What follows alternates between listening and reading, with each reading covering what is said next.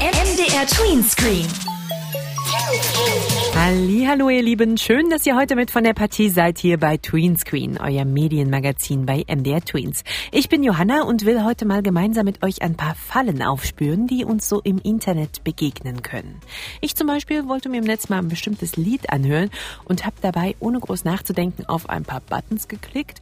Ja, und plötzlich hatte ich ein Abo abgeschlossen, ohne es zu merken und sollte jeden Monat 20 Euro bezahlen. Boah, war das doof und echt fies, weil ich hatte das ja überhaupt nicht gesehen. Eine Falle sozusagen.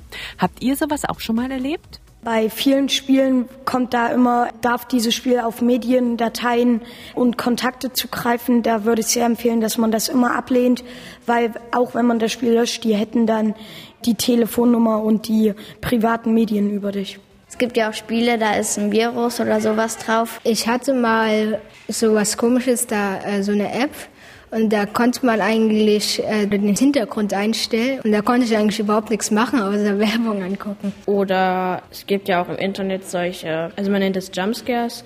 Wenn es zum Beispiel gehackte Spiele sind, dann können die das da reinmachen. Und wenn du dann das Spiel betrittst, dann erschrecken die dich halt. Dann ist das so ein Bild mit Sound im Hintergrund. Und das kommt dann einfach auf deinen Bildschirm und erschreckt dich.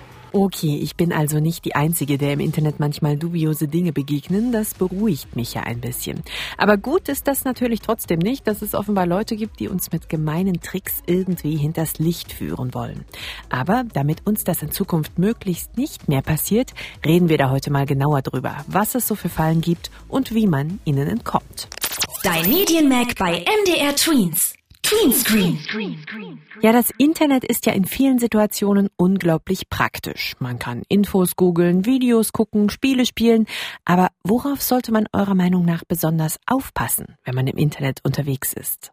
Zum Beispiel, dass man nicht auf irgendeine Seite geht, wo man ein Geld bezahlen muss oder wo man dann gehackt wird. Dass man keine Daten ausgibt, außer wenn die Eltern es erlauben. Dass man halt auch Sachen guckt, die nur für das Alter ist das Alter von den Kindern. Dass man zum Beispiel, wenn das irgendwie komisch geschrieben wurde oder nicht so richtig erklärt wurde, dann würde ich da auch nicht gerade irgendwo draufklicken, weil da kann es sein, dass man irgendein Virus oder so runtergeladen kriegt. Vielleicht, dass man aufpasst, dass man nichts kauft, wenn man es nicht möchte. Und dass man nicht in irgendeine Falle tappt oder sowas. Richtig, die Gefahren im Netz sind vielfältig und manchmal gar nicht so leicht zu erkennen. Eddie hat zum Beispiel schon mal was echt Gemeines erlebt. Ich war mal auf einer Website, äh, einfach im Internet und habe glaube ich, über Harry Potter irgendwelche Bilder gegoogelt. Und dann kam auf einmal so aus dem Nichts kam eine andere Website und dann stand, sie haben gewonnen. Und äh, hier Glücksrad drehen, dann wird es ihnen zugeschickt. Und da musste man halt aber auch ganz, ganz viele Daten angeben und das habe ich dann einfach weggeklickt.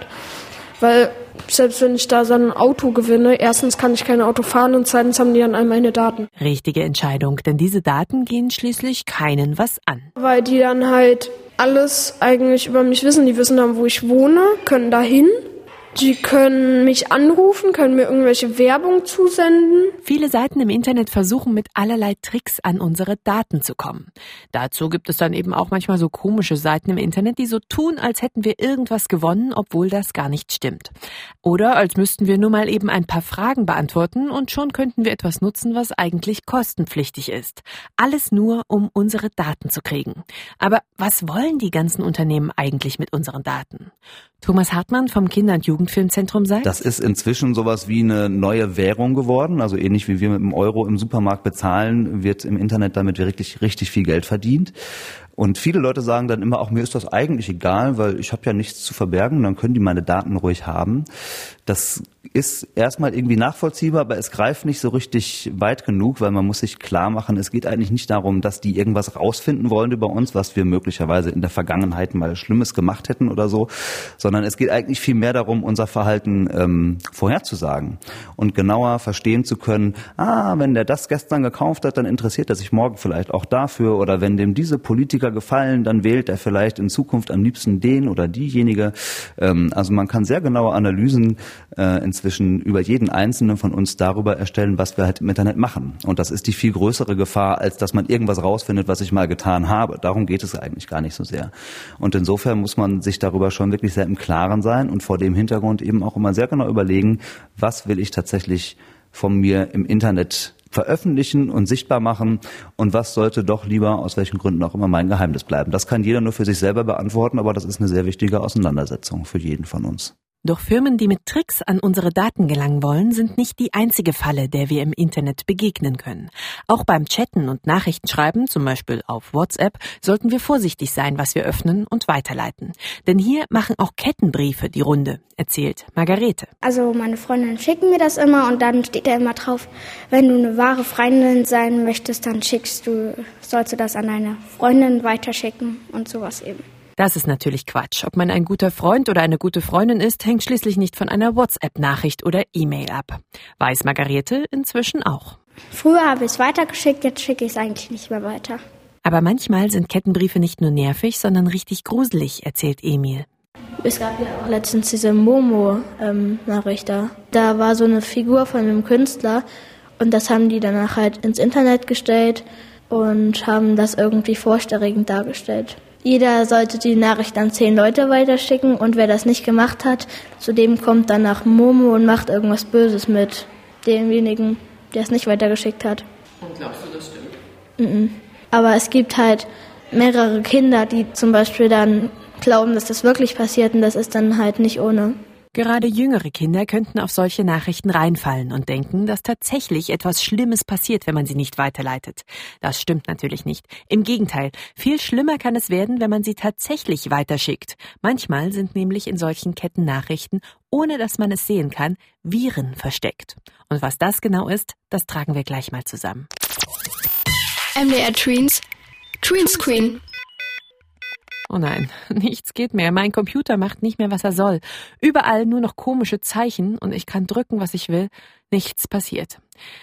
Nicht, dass ich mir noch einen Virus eingefangen habe. Das wäre natürlich richtig Mist. Aber was ist das eigentlich, so ein Virus? Das erklären uns heute Helena Margarete Vincent, Erik Vincent, Edi, Ajax, Nick und Lea.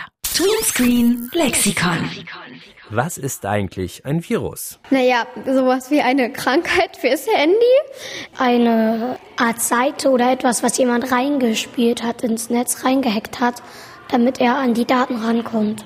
Das sind, glaube ich, irgendwelche Hacker, die dann das Handy hacken. Dann kannst du bestimmte Sachen nicht mehr öffnen, ohne dass die dann irgendwas überwachen oder verstellen. Ein Virus ist quasi eine Krankheit für deinen Computer, kann man sagen. Wenn dein Computer halt gehackt wird oder andere Sachen da auf deinem Computer sind, die du da nicht haben möchtest, die deinem Computer zum Beispiel schädigen können, dass du irgendwann einfach nicht mehr, den nicht mehr ankriegst und du dann einen neuen kaufen musst. Wie bekommt man ein Virus? wenn man sich ein Spiel runterlädt und sozusagen das alles akzeptiert, dass die dann dich wirklich dann richtig hacken können. Zum Beispiel über eine Website äh, kann ein Virus auf dein Handy, der zieht all deine Daten von deinem Handy und macht es halt auch irgendwie kaputt. Wie sieht ein Virus aus? Also entweder kann man den Computer nicht mehr starten oder es passieren Sachen, die eigentlich nicht passieren sollten. Zum Beispiel, dass es irgendwann einfach abbricht und ausgeht. Erkennen tut man das eigentlich, wenn irgendwas oder das Handy hängt. Entweder spielt das Handy irgendwie verrückt oder ganz oft sind Daten weg oder passieren komische Sachen einfach. Wie kann man sich vor Viren schützen? Mein Vater hat so eine Virus-Schutz-App. Das kann man aber auch, hat man auch bei jedem Computer meistens drauf. Es gibt ja jetzt auch so Virenscanner, da kann man auch das mal ausprobieren. Das muss man regelmäßig machen. Und was, wenn man sich doch mal einen Virus eingefangen hat? Also man kann sich Ratschläge holen, wie es weggeht, aber manche, die, die, machen das nicht, die holen sich dann gleich ein neues Handy. Wenn ich sowas hätte, dann also frage ich eigentlich immer meine Eltern erstmal und wenn dann wegen SIM-Karte sperren oder so, wenn es überhaupt nicht mehr geht. Man kann sich so einen Computertechniker kann man da anrufen, da muss man aber auch aufpassen, weil nicht alle machen es so, wie sie es sollen, für einen guten Preis eigentlich. Ich selber würde wahrscheinlich zuerst zu meinen Eltern gehen und dann würden die zu einem Techniker gehen und ja, und dann mal sehen, wie schlimm es ist oder so. Gut, dann weiß ich ja, was ich machen kann, wenn sich herausstellt, dass ich tatsächlich einen Virus auf dem Handy habe. Ich habe es hier derweil mit dem klassischen Trick, also aus- und wieder anschalten probiert. Jetzt geht mein Computer erstmal wieder, zumindest für den Augenblick. Aber ob er auch tatsächlich sicher vor Hackern ist, darüber reden wir gleich mal mit einem echten Experten in Sachen Viren und Hacking. Denn ich bin jetzt durch eure Beschreibungen doch ein bisschen unsicher geworden. Für alles, was einen Bildschirm hat. MDR Tweenscreen. Habt ihr heute eigentlich schon gecheckt, ob euch auch kein Hacker einen Virus auf euer Smartphone geladen hat? Hacker, das sind ja im Prinzip Leute, die sich sehr gut mit Technik auskennen. So gut, dass sie die Technik auch umprogrammieren und selber Programme schreiben können. Viele Hacker wollen nichts Böses und machen mit diesem Können nützliche Dinge. Sie helfen zum Beispiel Firmen dabei, ihre Webseiten auf Sicherheit zu überprüfen. Einige von ihnen wollen aber auch anderen Leuten Schaden zufügen. Zum Beispiel mit Viren, über die wir eben schon gesprochen haben. Entstanden sind Viren übrigens ursprünglich unter Hackern selbst, wie Nerd Norbert von Chaos macht Schule zu berichten weiß. Viren waren am Anfang entwickelt worden, um sich an jemand zu rächen, der sich in der Gruppe nicht an Regeln gehalten hat. Da war es ganz am Anfang, als es noch kein Internet gab, hat man Spiele ausgetauscht, die kopierten Spiele.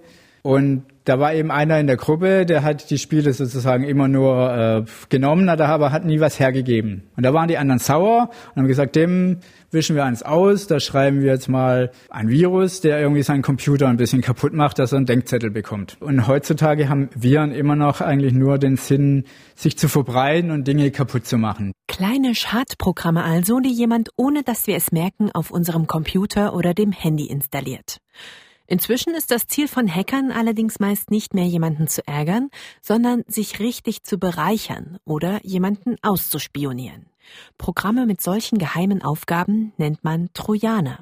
Die Trojaner, die wollen sich auch vermehren, möglichst viel infizieren, aber die haben eben einen wirtschaftlichen Hintergrund, also die wollen irgendwie Geld verdienen. Also natürlich nicht die Trojaner selbst, sondern die Hacker, die diese Programme verbreiten. Und die haben teilweise ganz schön hinterhältige Ideen, um uns das Geld aus der Tasche zu ziehen. Nerd Norbert kennt gleich mehrere Beispiele. Es werden einfach die Daten verschlüsselt. Alle Daten, die da auf der Festplatte liegen, werden verschlüsselt. Und es wird gesagt, an deine Daten kommst du erst wieder ran, wenn du uns Geld überweist. Das ist so Kidnapping. Das wird verwendet als zum Spam versenden. Da ist auch ein wirtschaftlicher Hintergrund. Die Leute wollen irgendwie Geld verdienen, irgendwas verkaufen oder sie wollen Leute reinlegen, indem sie ihnen anbieten, was zu verkaufen und äh, nachdem das Geld gezahlt wurde, kommt da nichts. Ganz schön fies. Und es gibt noch eine weitere Aufgabe, die solche Schadprogramme haben können, nämlich unsere Passwörter herauszufinden. Die gängige Methode, um Passwörter zu knacken auf Systemen, auf die man sonst keinen Zugriff hat, ist, dass man Wörterbücher nimmt, also zum Beispiel alle Wörter der deutschen Sprache, und die probiert man dann aus. Die setzt man aneinander, da kann man auch Groß- und Kleinschreibung. Der Aufwand, das mit den Wörterbüchern zu machen, ist immer noch kleiner, als wenn man sozusagen alle Zeichen, die möglich sind, nacheinander durchprobiert. Und bei, bei dem schnellen Internet ist das ja auch kein Problem, wenn man da mal ein Gigabyte Wörterbuch irgendwie überträgt. Aus diesem Grund sollte ein gutes Passwort nicht nur aus einfachen Wörtern bestehen, sondern am besten ein Mix aus Buchstaben, Zahlen und Sonderzeichen sein. Es gibt allerdings noch andere Wege, an Passwörter zu kommen, als sie zu knacken. Besonders gewitzte Hacker schicken einfach eine getarnte Nachricht und warten darauf, dass wir unser Passwort freiwillig rausrücken. Phishing nennt man sowas. Wie das Wort suggeriert, es kommt von Fischen. Man versucht da sozusagen jemand zu fangen, indem man ihm eben eine E-Mail schickt und sich für jemand anders ausgibt. Man sagt zum Beispiel, hey, ich bin deine Bank und es ist da ein Fehler passiert oder irgendwas möglichst sehr Gefährliches ist im Anmarsch. Ändere mal dein Passwort hier hast du den Link. Wenn man dann auf diesen Link klickt, dann landet man aber nicht beim Server von der Bank, sondern man landet eben bei einem Server, der nur so aussieht wie der Server von der Bank. Und da loggt man sich dann ein und dann ist das Passwort schon mitgeschnitten. Dann haben die das sich gespeichert, was man da eingegeben hat. Und dann können die sich zukünftig selber einloggen. Also das Phishing, da geht es darum, irgendwie halt Leute an den Haken zu kriegen und ihre Zugangsdaten zu bekommen zu irgendwelchen Systemen, um damit dann Blödsinn zu machen. Oberstes Gebot also, wenn ihr irgendwo Daten oder Passwörter angeben sollt, besser dreimal checken, was das für eine Seite ist, die das wissen will. Und unbedingt vorher nochmal eure Eltern fragen, was die zu der Seite sagen. Es gibt übrigens auch Hackerangriffe, gegen die man sich ziemlich leicht wehren kann. Zum Beispiel, indem man aufpasst, dass die Kamera oben immer verschlossen ist, dass man auch nicht beobachtet werden kann. Was Rimon damit meint, man sollte am besten seine Webcam am Computer mit einem Aufkleber oder Klebezettel abkleben, solange man sie nicht benutzt. Denn durch die Videos können, also können andere Menschen uns beobachten, also die Menschen, die jetzt gerade gucken um vielleicht zu erpressen. Hacker könnten tatsächlich möglicherweise auf unsere Kamera zugreifen, um uns auszuspionieren und Dinge über uns herauszufinden. Und zwar ohne, dass wir das merken. Und dann alles sehen, was wir tun.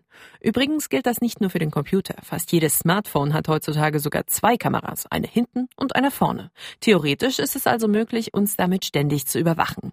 Schließlich nehmen die meisten ihr Smartphone ja so ziemlich überall mit hin. Ja, wer das nicht möchte, Aufkleber drauf. Die gibt's übrigens auch mit coolen Motiven oder Glitzer. MDR Tweenscreen. Dein Medienmagazin. Da kann ja ganz schön was passieren im Internet, wenn man da nicht aufpasst. Aber ihr passt natürlich auf, oder? Zum Beispiel darauf, dass ihr euch gemeinsam mit euren Eltern oder älteren Geschwistern sichere Passwörter ausdenkt und benutzt, wenn ihr euch irgendwo einloggt. Das Härchen von unserem Medienkater ist da leider noch nicht so gewieft.